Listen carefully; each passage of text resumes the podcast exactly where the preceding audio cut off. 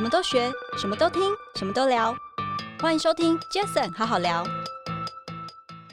一个很优秀的技术，不见得监管者会让你去把它变成一个事业，对不对？因为呃，就像你讲的，这是一个管制的行业。好，那我们从 FTX 之前讲 FTX 的啊破产，我们也看出来，它当然需要是一个管制的行业。是哦，任何跟我也完全认同。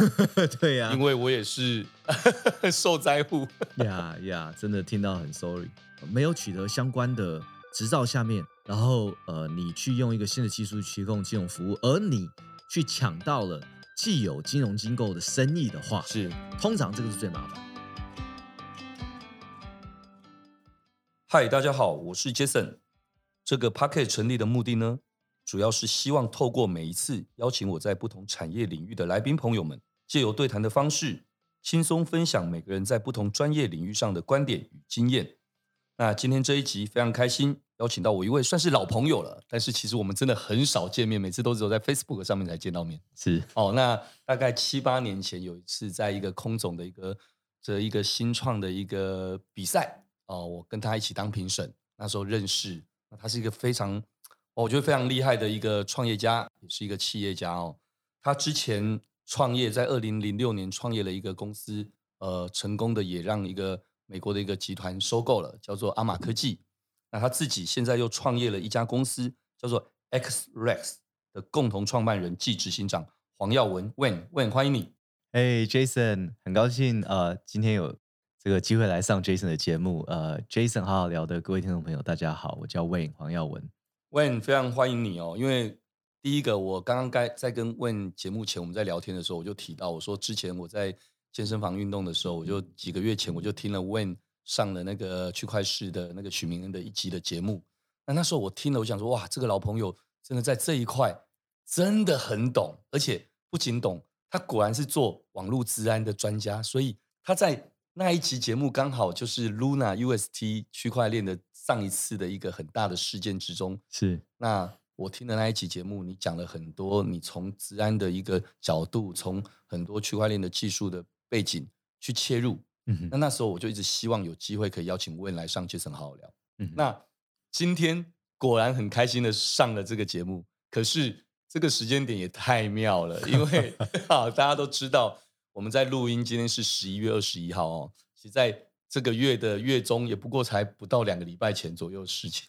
哦，那个全世界第二大的交易所 FTX，嗯哼，竟然三四天内宣布破产倒闭。对，然后影响的人跟钱超级超级大的。嗯，嗯，那这一块，我想说，刚好有这个机会，今天我们等一下也可以跟 Rex 啊，跟 Wayne 这边可以来好好的聊一下。好啊，好啊，好不好？那 Wayne。是不是跟大家分享一下哦？你自自己当初成立阿玛科技的时候，嗯，就是一个网络安全治安的一个公司嘛，对不对？是。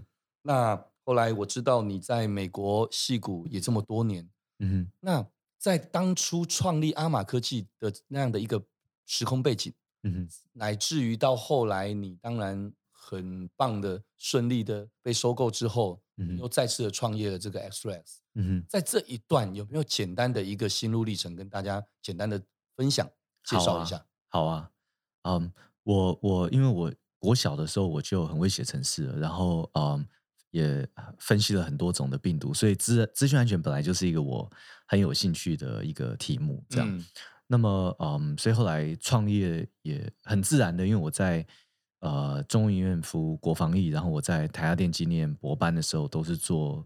资讯安全相关的研究嘛，嗯，所以那个时候也就是呃，也获得这个很感谢中医院这边啊愿意支持我们，后来募资了去矽谷募资募到钱了以后呢，呃，可以跟他们把我们当初在中研院做的这些技术啊，嗯、还有已经发表的专利呢，可以授权出来哦，出来这样子的，对对我们成立这个资讯安全的公司，就是阿玛，对阿玛一开始就是这样子，对阿阿玛一开始对啊，是从中研院这边做的。这个研究工作的延续了，所以我当时也没有太多的考量，因为我已经做了五六年的这样子的东西了嘛。是。那嗯，那一路上从阿玛科技做到后来，我们被矽谷的 Proofpoint 收购，我也在 Proofpoint 做了五年。这个大概十四年的过程呢，嗯，学习到了非常多，尤其是在这个企业软体的销售跟、嗯、呃事业的经营上面学到很多。是这样，因为我创业是我募到资金是两千零六年一月，那那个时候还没有 iPhone。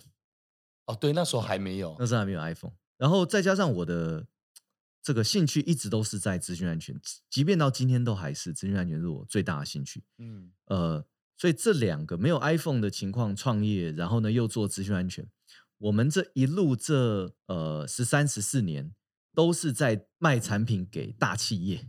嗯，资讯安全本身这个产业呢，大部分也都是以企业市场为主了。嗯嗯，嗯呃，散户市场并不大。对，好像比较少。对，比较少。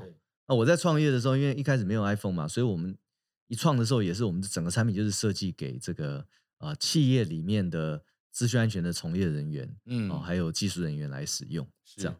所以经过十三年、十四年以后呢，我一直其实觉得，一直很希望自己有一天能够学到怎么样经营 To C 的。啊，一个品牌了解，因为你一直在 To B 嘛，哦，对对，就是我看人家做这么多有趣的 App，我我们完全没有做 App 的经验，对对，我们也没有 To C 的经验。那 To B 呢？其实 Proofpoint 跟 Armorize 都是全球很知名的治安品牌，嗯，但是做 To B 的事业，你也会感受很深哦。比如说我在 Proofpoint 的时候，很多美国刚毕业的小朋友来我们公司面试嘛，哈，对。那后来常常呢就说啊，对不起，我们拿到了脸书，我们拿到了 Google 的 offer 哈。哦。那就有时候谈一下，就说你知道吗？就说 Proofpoint 啊，你们这个牌子哦，我讲给父母听，父母都不知道你们是什么品牌 这样子。因为 To B 嘛。对，因为 To B 啊，那我那时候就印象很深，就是说啊，如果有一天啊，我希望有机会能够做做一个 To C 的品牌，一个家喻户晓的。哇，原来是哎呀，我刚刚真会问问题，原来问到这样子这么。这么深的，原来我不知道是这个逻辑。对，To B 比较心酸一点啦，就是说，因为我们 Proofpoint，我们就觉得说，像我我记得说，呃，有一位年轻人他，他他接受了这个呃 Uber 的 offer 嘛，哈，那那个年代我还我就觉得说，哎，Uber 还在亏钱呢，我们赚钱公司，对不对？对对对。可是全世界人都知道 Uber 这个品牌，那其实很少人知道我们 Proofpoint 这个品牌，那种成就感是不一样的。对，我有这我懂了。就像我常说的，人呢，终其一生就是做两件事。要么为了面子，要么为了里子。你那个时候是里子都有，但是你觉得面子好像没那么大。对对，品牌的影响力相对小很多，这样子。对啊，对啊。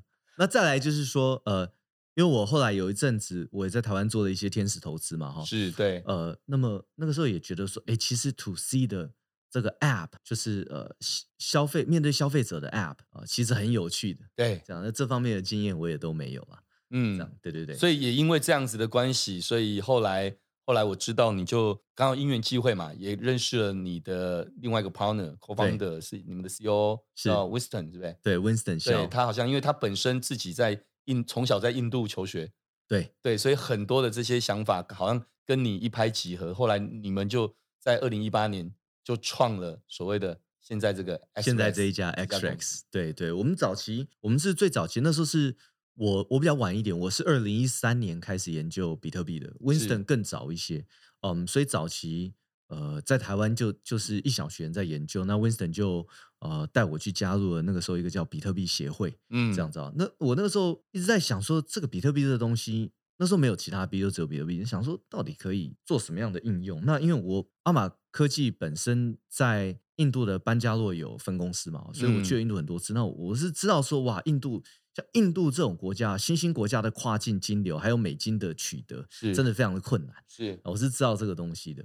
那所以我早期就觉得说，其实区块链用在跨境金融，应该可以做出很优秀的这个解决方案。嗯，然后就呃，当时一直有这个记忆了。后来碰到 Winston，哎，了解到说他是在印度长大，然后念到大学毕业。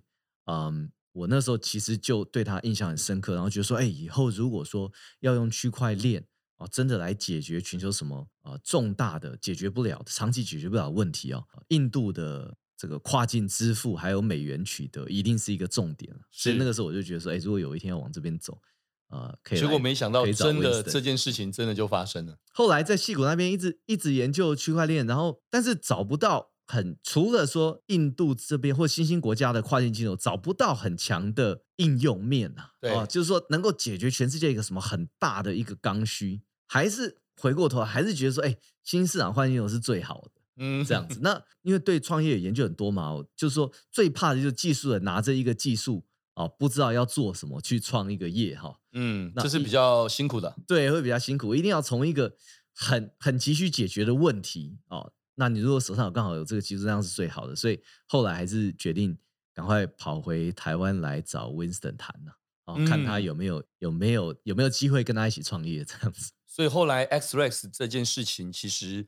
很清楚。当你们在成立的时候，我看到很多你们之前的一些报道，跟你们的很强烈的你们的一个 focus，嗯，就是针对新兴市场国家，对，来提供给他们可能包括呃像一些跨境的结算啊，或者是质押啦等等很多这样的一些服务。是的，就是跨境外汇哈，各国新兴国家的货币。换数位美元，OK，新兴国家的货币换数位美元，就所谓的数位，现在是就 USDT、USDT、USDC 这样的美金稳定币，对，等于是让他们就是解决了你刚刚一开始提到的，过去你一直都清楚知道，像在印度，你清楚知道他们的这个痛点，就是他们整个换汇啊等这些是完全是没有那么顺畅的，是因为呃这些国家里面没有美元嘛。是哦，央行本身没有美元，所以他在换美元的过程中非常的辛苦。哦、可是呢，啊、呃，后来的呃，这个出现了美元稳定币以后呢，很多的金流商或者大的生意人是、哦，或者说币圈做交易很频繁的，手上都会有数位美元 USDT 可以卖。对，这样，那么我们就可以把这些人都引来用我们的 App。那大家就可以用我们的 App 呢，很容易的。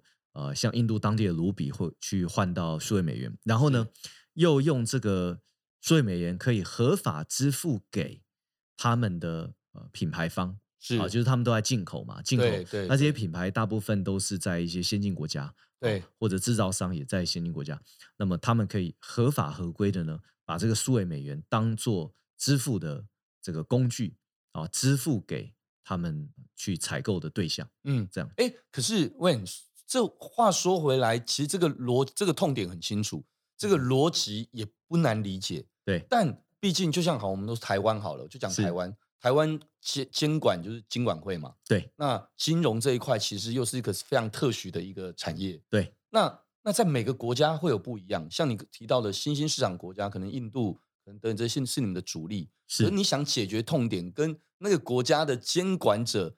愿不愿意让你们这样的人来解决他的痛点？这应该是两件事。这个应该是你一开始遭遇到最辛苦的困难的过程吧？对，Jason 太厉害了，这是 X-ray 这家公司最困难也最烧钱的地方。真的？那对对对，聊聊看，在在前面你们遇到了些什么，跟你们现在解决了什么？好啊，就是呃，当然监管者哦，就说一个很优秀的技术，不见得监管者会让你去把它变成一个事业，对不对？因为呃，就像你讲的，这是一个管制的行业啊、呃。那我们从 FTX 之前讲 FTX 的呃破产，我们可以看出来，它当然需要是一个管制的行业。是哦、呃，任何跟我也完全认同，对呀、啊，因为我也是 受灾户。呀呀，真的听到很 sorry，没事。嗯，对啊，所以它必须要是一个，我们就说任何跟钱有关的，它最好是它它确实呃在各个国家都会是一个管制的行业。那所以要看主管机关认不认。认不认同？是、啊、你用这样子的技术来去提供什么样子的服务？是啊。那我觉得更重要的，除了其实除了主管机关以外啊，很重要的也是既有的金融机构啦。因为你如果在没有取得相关的执照下面，然后呃，你去用一个新的技术去提供金融服务，而你去抢到了既有金融机构的生意的话，是通常这个是最麻烦的。哦，这很麻烦。呃，因为因为金融机构马上要去跟主管机关抗议。主管机关不见得常常会去在初期啊，就真的会去找业者麻烦啊，怎么样子？但是如果有金融机构跟他们抗议说，呃，我们的生意都被那个无照的，对，比如说 Uber 进台湾就是这样子嘛，对不对？啊、对其实就是这样，建设一定会去抗议嘛，说，哎，拜托你这个没有任何执照，你怎么可以来抢我们生意？是，所以其实呃，就说呃，既有金融机构，你有没有去伤害他，他到他的利益，这个也是一个关键。那我觉得呃，XREX 的话，呃，刚好就是。其实新兴国家的这些金流啊，它太难做了，所以其实没有什么大的银行在服务他们，所以我们其实没有去抢到任何的银行的生意。然后其实银行刚好跟我们一起合作哦，哦，OK，对，所以我们现在跟三家美国联邦承保的银行，Silvergate、Signature Bank，还有 Customers Bank 啊，以及一家啊台湾的这个远东银行，我们跟四家。呃银行合作。那这些银行都透过我们而可以去可以去做到这个新兴国家的生意。所以这一点，我觉得这一点是我蛮幸运的，就是说我们提供的这个业务刚好是跟银行是可以一起 partner 来做。哦，我们我们没有去抢到别人的生意，所以我们就不会有人去跟主管机关去抗去对我们提出抗议。这个这个其实很重要，但是你看，像台湾这边，我们最近也越来越多上市公司、上市公司、大型的上市公司开始用我们来接收新兴市场的 USDT 支付。哦、oh，OK，因为他们现在出货给这个新兴市场哦，真的大部分的进口商都会提出说，呃，最好是用 USDT 来支付。嗯嗯，然后所以他也开，他们也开始用我们的东西。但是要达到这一点，为什么在今年才发生呢？因为很感谢台湾行政院。啊，行政院在去年终于对我们这个产业有了监管的第一个第一个法条，OK，就是它的这个反洗钱法，虚拟货币业者的反洗钱法，嗯嗯，而且呢，不只有这个法规明确的来规定反洗钱要怎么做，而且呢，我觉得行政院他也是真的很感谢他们，他们应该是给了金管会一些压力的哈，反正金管会开放我们这些业者去跟他做登记，法条是去年七月一号上路嘛，那所以我们也在去年呢。完成了我们跟台湾这边金管会的登记，OK，这样啊，所以这个这个再加上，因为我们毕竟是做国际上的生意，不是以台湾为主，所以是我们有加拿大的一张呃金流商执照 （Money Service Business） 执照，我们欧盟有四张执照，嗯，这些执照就更让我们完全具有这个合法合规性来做这样子的 OK 事情，也让最后像你在今年看到，就是说，终于台湾的上市公司。也可以来使用我们的金流服务，然后他们的外部的这个 auditor 哈，四大稽核也是认同的。这样，嗯，因为你们就是一个一个在中间者协助媒合，协助让双方顺畅的一个一个角色。对，但技术是一回事，刚刚说到了这个。这个合法合规更重要，而且这个合法合规还不是只是一方的，因为是双方，那是叫国家跟国家，对，所以你是要等于是要拿到双方的国家的这个主管机关的执照认可，合法合规，你才能够安心的做生意嘛。对，哇，恭喜！所以等于是今年，哇，今年其实是蛮，我觉得二零二二年是对对这个呃 Web 三的元年嘛，我觉得也不要说元年，就是说 Web 三，我觉得在这个二零二二年有好多好多的发展。对，当然有些开心的，有些不开心的啊，都有。但其实不就是这样吗？就像当年的网络泡沫化，其实也才会有后来的，不管 Amazon 哦、Facebook 这些等等，这个等于是我认为大家可能警觉到了哦，这个监管的重要性，也警觉到了其实哦，就像巴菲特常说的，真的海水退去了，才知道谁在裸泳。嗯，那我觉得其实大家经历的这些事件，就像我我知道你在某篇报道所分享过的。最后的 ending，我觉得很感性的一段话。你说了，你说其实真的，大家要在这过程当中汲取教训。嗯嗯嗯，对。但其实我认为这还是未来，是这真的是未来。所以我今天为什么邀请 Wayne，就是除了等一下聊聊那个你一开始创立的阿玛科技到现在的 XREX 的这件事情之外，当然等一下我们聊聊其他最近所发生的国际间的这些区块链啦、加密货币的事件。其实我想用更正面积极的，嗯哼，嗯哼，跟大家去引导大家去更了解，这真的是未来趋势。不要因为现在这样，或因为所谓的泡沫，然后就害怕了，嗯，因为你可能因此就又退步了好多年，嗯哼，对不对？所以其实刚刚遇到这些挑战、困难等等，那那再来，真的就是聊到我们刚刚说的最近 FTX 的这个事件，是那严重冲击了各界对加密货币的信心嘛？是是，对，我相信其实这对。整个这个产业不好，嗯，短期间不好，但是我认为长期间它一定会过来，是。但是这短期间的不好，大家要如何一起共体时间，真的很重要。嗯、尤其包括你们是身在这个行业的第一线的人，对对。其实不会，绝对不会是说，哎呀，那个他好逊哦，所以我应该就可以怎么样？没有，现在一定大家都辛苦，包括连币安，我觉得他也无法闲着，嗯嗯，因为大家会觉得，当然不管是大家会觉得说这个就是你搞的，或者说可能。这个东西就怎么样？但是其实不管了，大家在意的是哇，我现在的这个资产安全，嗯哼，等等的问题。哦，所以对于这一次 FTS 这一次破产，这个你如何去看待加密货币的这个未来的走向？我觉得我知道 Wayne 有很多很多的想法，那就精准的、具体的跟大家分享一下吧。好啊，FTS 这一次，嗯，确实是一个悲剧。然后我们周边都有非常多的。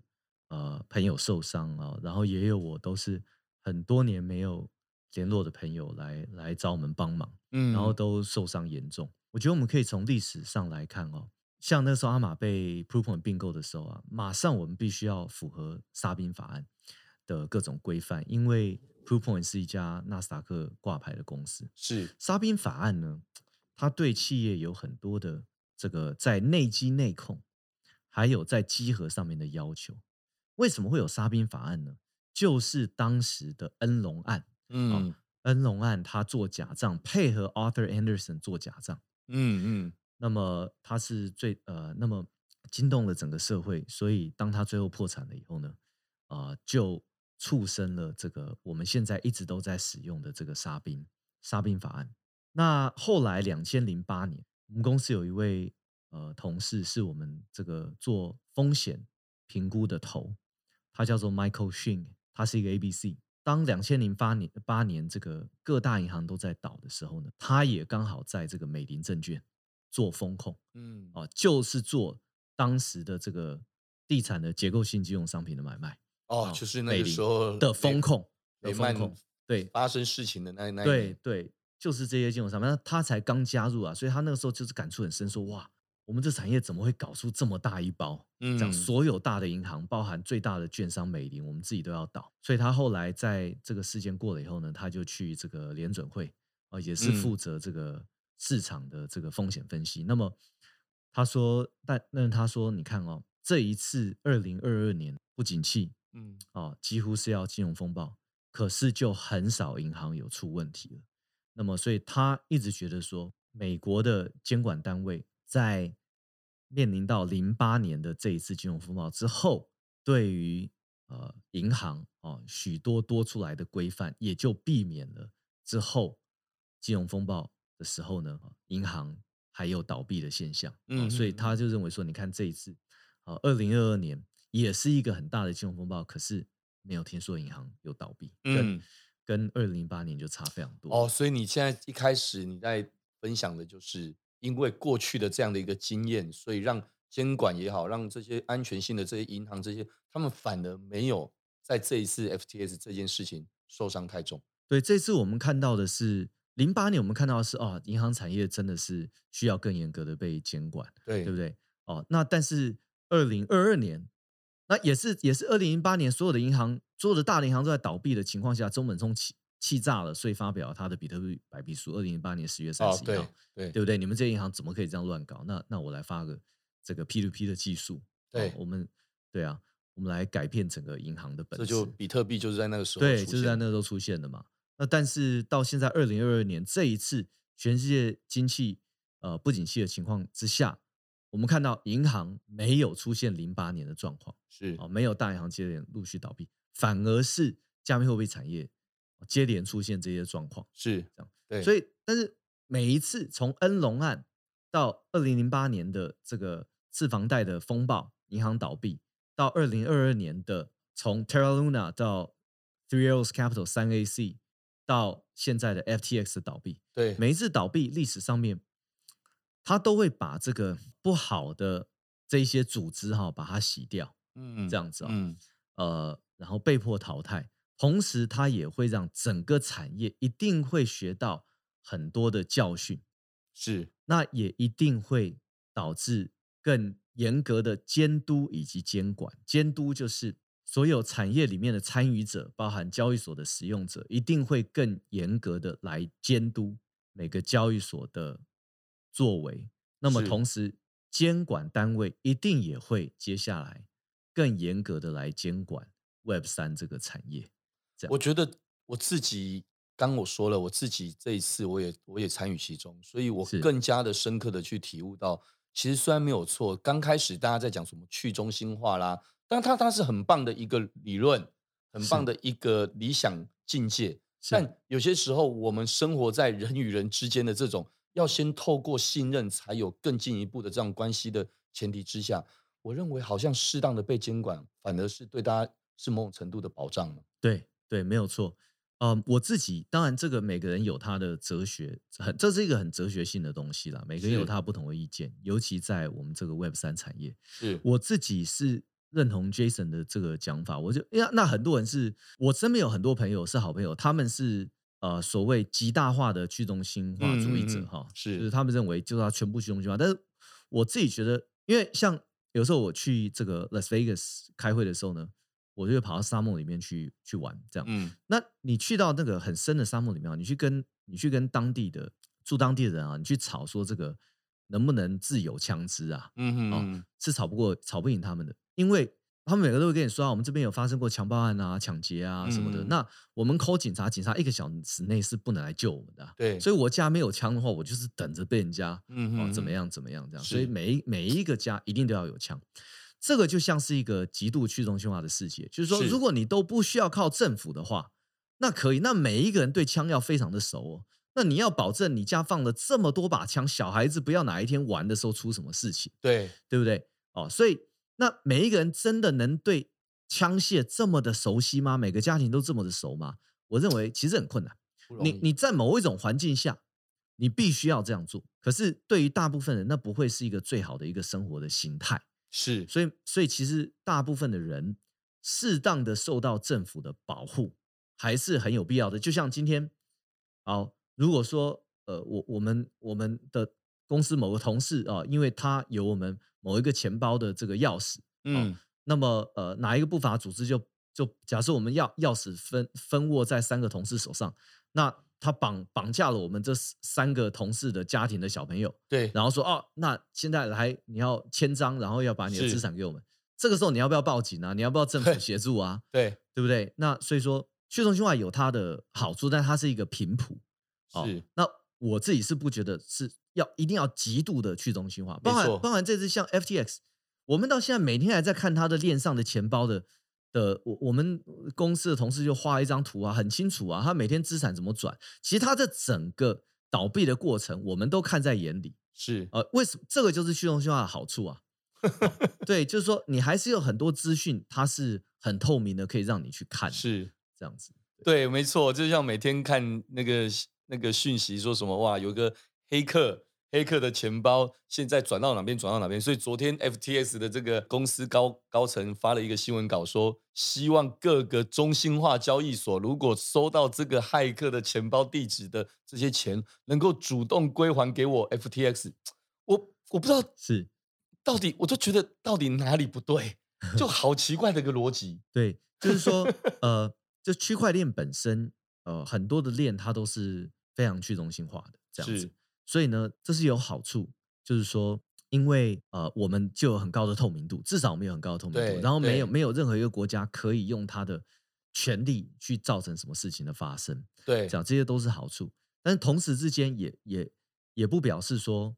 什么东西都是用去中心化方式解决。比如说你刚刚举的这个例子，其实我们交易所相互之间，还有我们跟稳定币厂商，就是 USDT、USDC 这些厂商配合的是非常密切的啊。比如说，曾经有一个有一次，我们呃上面有一个印度的这个企业用户，他加拿大的警方呢就写信来啊，就是说呃希望他配合调查啊，因为因为呢他们在追一笔这个诈骗的钱，是虽然不是直接进到他的钱包，但是呢他过了五个。五个钱包以后，最后进到他的钱包。哦，Okay. 前面四个钱包呢，都都是自己的私人钱包，所以警察追不到。对、嗯，那第五个钱包是我们交易所的钱包.所以警察只能从这边来啊。OK，然后呢，呃，然后他们后来也拿到了这个检察官的这个 warrant 这个搜索状啊等等哈。是，那我们当时也是觉得他必须要配合调查。那为了为了要这个他配合调查呢，哈。我们就很快的也去通知其他大交易所啊，嗯、因为我们知道他跟哪一交易所有往来，是我们一起把他的资产暂时冻结，嗯哼哼，一起几家几家大交易所一起，那我就是请他配合调查一下，那后来也也证明了他他没有做任何犯罪的行为，了解，完全就只是最后也帮助到了警方去查到说前面几个钱包的。其实其实我觉得我觉得就还是我刚刚说一句话，我觉得其实大家生活在在没有恐惧的国度里，其实你本来适当的。你完全的自不要说自由，我觉得大家有些时候滥用“自由”这两个。嗯，嗯，其实事实上，你想要被保护，你又不想付点保护费，这样这举例不好，但对对，你又不想付点成本，对，我觉得这是不合理的。对，啊，我自己个人也是这么看，所以 Wayne 也是在这样的一个角度上，我知道你 XREX 后来的创业，其实也是希望在刚刚一直提到的，你可以辛苦一点，等久一点，但是合法合规对你来讲，事业也才长久。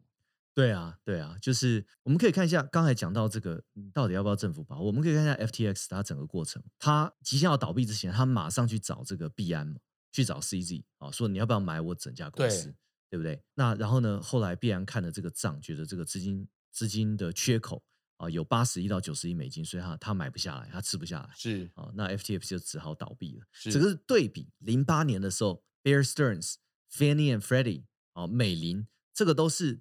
当时的这个呃，Paulson 啊，他这个非常努力的，最后没有让这几家银行倒，嗯、对不对？哦，这因为为然后呢，他就是叫叫叫哪一家银行你要去并谁啊？这样子，尽量尽量没有倒，最后倒了一家雷曼了。嗯嗯嗯。那这表示什么呢？表示 FTX 它怎么样子？它没有很多英文所谓 lenders of last resort，嗯，它没有最后一个可以去借他钱的人来帮他撑腰。哦、为什么？因为他在这一些大的国家都没有太多相关的这个金融执照，哦，所以你没有金融执照，你就没有监管单位，没有监，你要知道，各位要知道，监管单位有两大责任：第一，他负责监管所有取得执照的金融机构；但是第二，更重要的是，他也负责这一些金融机构的持续维运。了解。所以这个你可以看到，零八年当这所有的银行要倒的时候。美国财政部跟所有的监管单位，他一定要出来救的，他不可能不出来救，因为那是他的责任。是你负责监管，你就不要监管出问题。结果你没有监管好，竟然监管到人家竟然会倒闭，你就要出来负责。所以那个时候，Hank Paulson 不是一脚一脚跟来我们台湾的那一位女士，就是她一脚跪下去求他吗？在国会的时候，我我再怎么样。我这个监管单位，我跪下去，我也要求国会，你必须要赶快给我通过一个特别法案、特别预算，我要来救我这所有的银行。所以这个就是一个交换，你愿意去取得执照，愿意被人家监管，你会丧失掉很多产品设计、服务设计上面的自由，你会被政府的这所有法条限制住。但是同时，当你出问题的时候，监管单位一定要来负责救援你。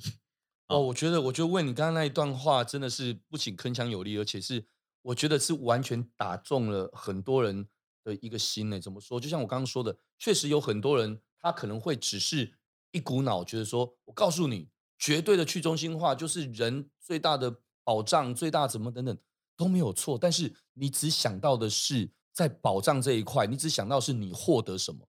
但其实这一次的 FTS 的事件，或是之前 Luna UST 的事件，我相信。肯定有很多人，他突然如果现在有一个爸爸妈妈可以让他抓着大腿，他多愿意啊！可是问题你，你一去抓的时候，不就代表跟你之前所谓的完全去中心化，没有人可以管我，背道而驰了吗？对，就是实际上这个世界在运行的时候，我认为啦，短期内你还是有很多东西是中心化比较方便做，然后你还是要跟监管单位配合。然后你看哦，政府当政府出来救你的时候啊。政府当赞助 lender of last resort 哦，你最后的这个可以借款给你的的的这个单位的时候，你要知道，政府跟币安还有一点不一样，政府是可以印钱的，对不对？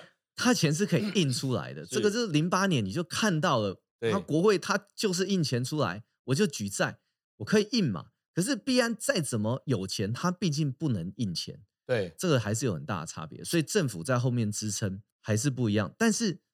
去中心化这整个运动也很重要，就像是为什么美国他的思维里面枪支不能废，因为我这也是抵制政府的。有一天，如果我们的政府真的太糟糕了，我们可以革命。我们革命，我们就是需要武器啊、哦！这个是美国它呃枪支买卖的这个一个很重要的一个哲哲学是啊，就是说我是一个抵制作用。哦、了解，我我有枪，我有一天就可以革你的政府的命。嗯那么去中心化这些极大化去中心化的人士呢，其实他们对于整个生态也很重要，因为对去中心化就在抵制政府，什么意思呢？我们就像 XREX，我们愿意接受监管，我们愿意取得执照，可是如果政府你太保护既得利益者，是你太保护既有的金融机构，而你就是不肯好好的监管一个新的产业，不肯发执照的话，嗯、那么产业还有一条路走，就是。就是完全去中心化的那一派，到最后会做出很强的完全去中心化的银行，那这个时候你政府就完全监管不到了。到 对哇，我觉得为你举这个例子非常好哦。从刚刚举到美国枪支的这个管制的这个例子，或者是，是其实说真的，所以我才觉得我们其实中国历史文化这个是真的是渊源博大。为什么这么说？其实为什么会有中庸之道？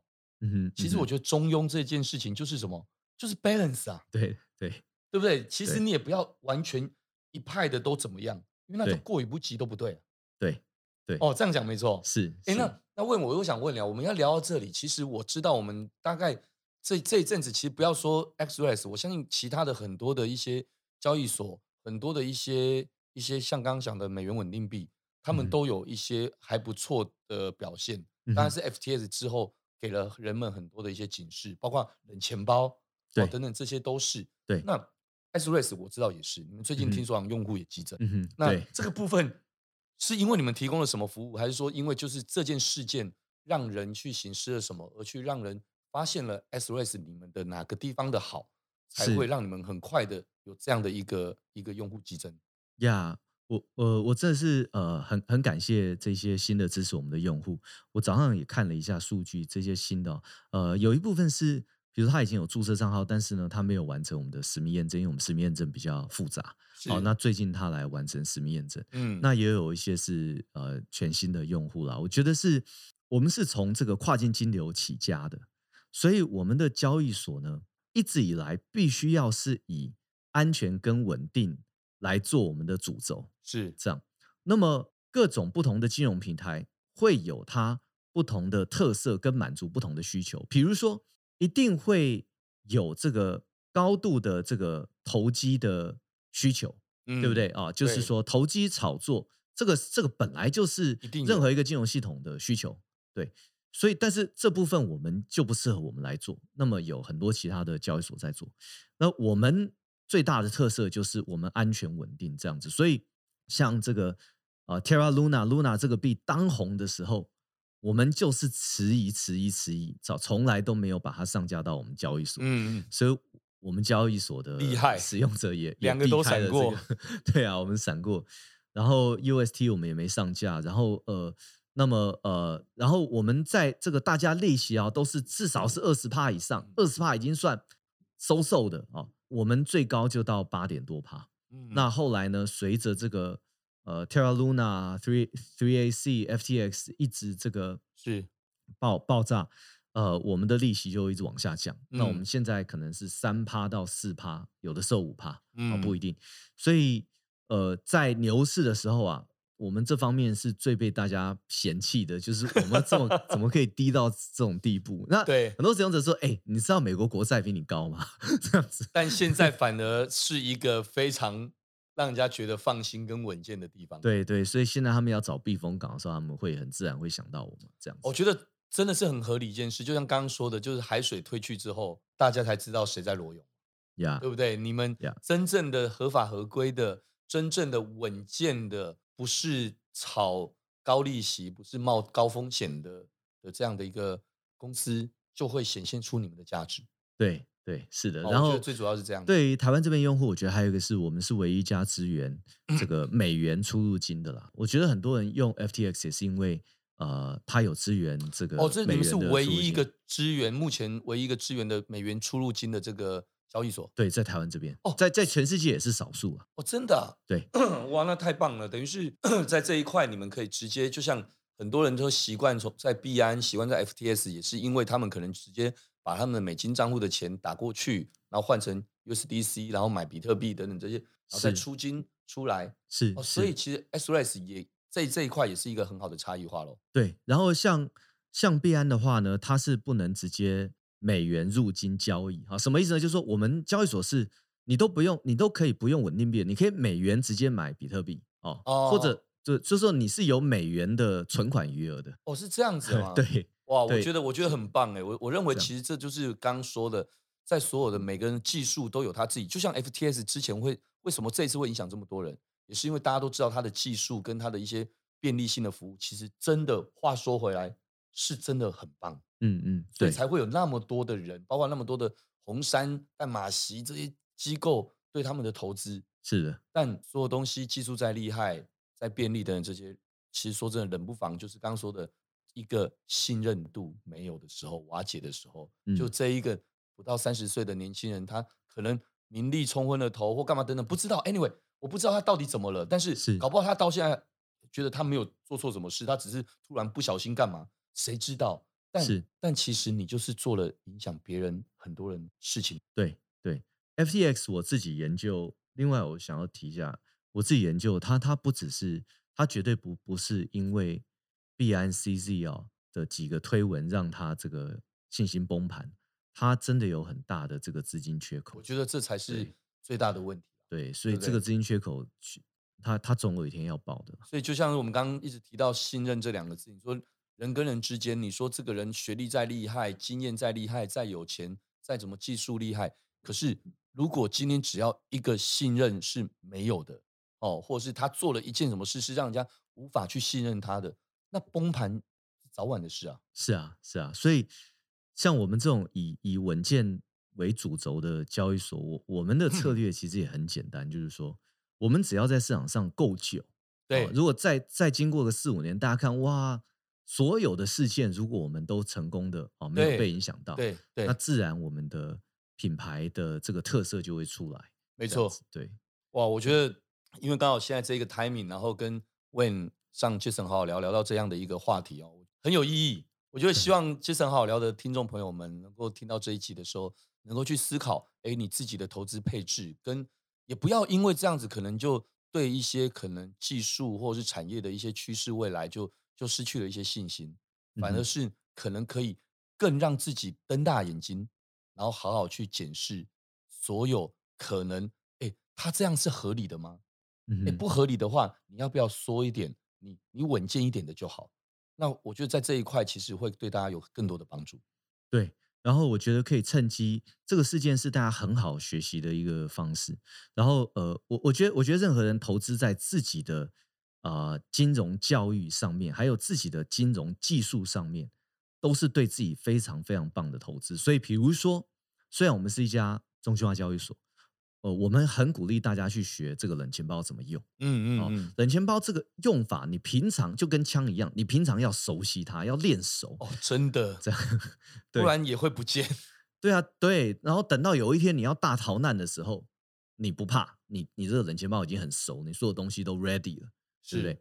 哦，那么再来就是，比如说。呃，我们这两天也会发文章啊，跟大家介绍你怎么样去审视一家交易所，嗯，你怎么样去督促一家交易所，它要出什么样子的稽核的机制，对，哦，稽核的报告，对，这些都很重要，要要有能力去监督稽核选择，认同。交易所这样，嗯，我想很棒哦，我知道你们前几天在天下天下杂志也也也发表了一篇文章哦，我觉。得这也是很多人值得可以去看的。那今天因为时间的关系哦，不然的话，我觉得应该光。